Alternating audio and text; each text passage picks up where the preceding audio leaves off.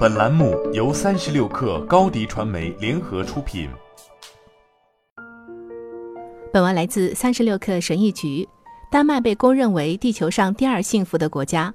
我曾在丹麦生活过一段时间，还跟一个丹麦人结了婚。这段经历让我在回到美国后，对什么是幸福的生活有了新的看法。以下是我对丹麦人何以成为世界上最幸福的人的一些看法：一、极简主义。斯堪的纳维亚人是著名的极简主义者。丹麦设计以较多使用硬朗的直线、自然材料、浅色调和简约的图案而闻名。他们的家居风格明亮简洁，毫不杂乱。丹麦的极简主义远远不止体现在家具上，生活上的简洁和思想上的简洁对丹麦人来说都同样重要。东西越少，就意味着能腾出更多的时间、空间和精力来真正享受生活。简单的生活才是快乐的生活，丹麦人民可以证明这一点。二，多做饭。丹麦是世界上税收和消费品及服务价格最高的国家之一，因此丹麦人尽可能在家里吃饭。这意味着他们会更少的吃加工食品，也会更加享受居家用餐时的氛围。对丹麦人来说，与家人或朋友共进晚餐，永远比在外面吃一顿花销的大餐更重要。三，买一张大餐桌。由于大多数时间都是在家里和家人一起吃饭，所以丹麦人对可坐六人或八人的木质大餐桌非常着迷。更大的桌子意味着更多的同伴，更多的快乐。四，多骑自行车。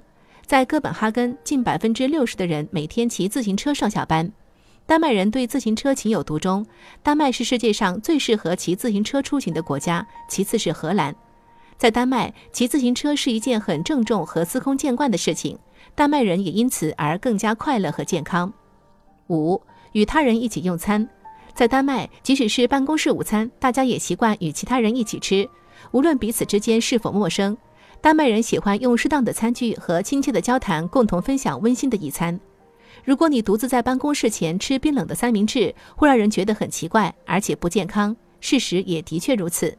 六，想喝就喝，想抽就抽。在哥本哈根那段时间，我非常惊讶地发现，竟然有如此多的人吸烟，有如此多的人喝酒。相比之下，我倒更像一个正经人了。哥本哈根有许多允许吸烟的小酒馆。但凡我在酒吧里，我都会祈求男士去让酒保打开一扇窗户透透气。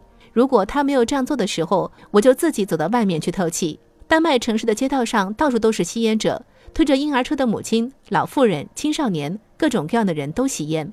自己有自己的活法，别人有别人的活法，这是一种多么幸福的生活方式。七，热爱户外的新鲜空气。斯堪的纳维亚人对新鲜空气非常痴迷。丹麦人从出生就会在户外的婴儿车里睡觉。即使在较冷的那几个月也是如此。你要知道，他们那里寒冷的天气很多。丹麦的幼儿园确保孩子们每天都要有很多时间在户外度过，不管是下雨天还是晴天。所谓的森林学校也是在丹麦发明的。在那些学校里，孩子们所有课程都是在大自然里进行的。身体健康，心灵就健康。新鲜的空气正可以促进身心的健康。八，遵守规则。丹麦人是我见过的最遵守规则的人。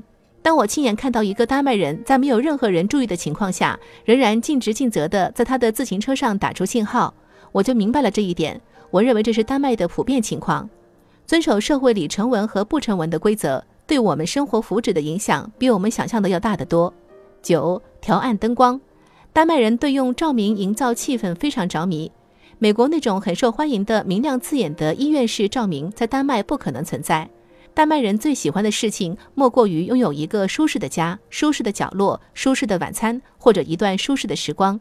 在丹麦，几乎任何东西都能被描述为舒适或不舒适，而明亮的灯光绝对是不舒适的。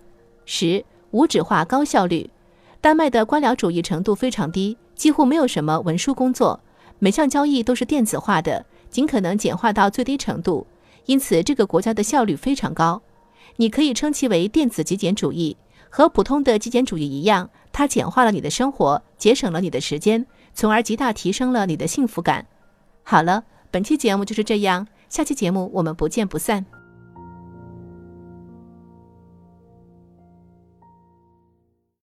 你的视频营销就缺一个爆款，找高低传媒，创意热度爆起来，品效合一爆起来。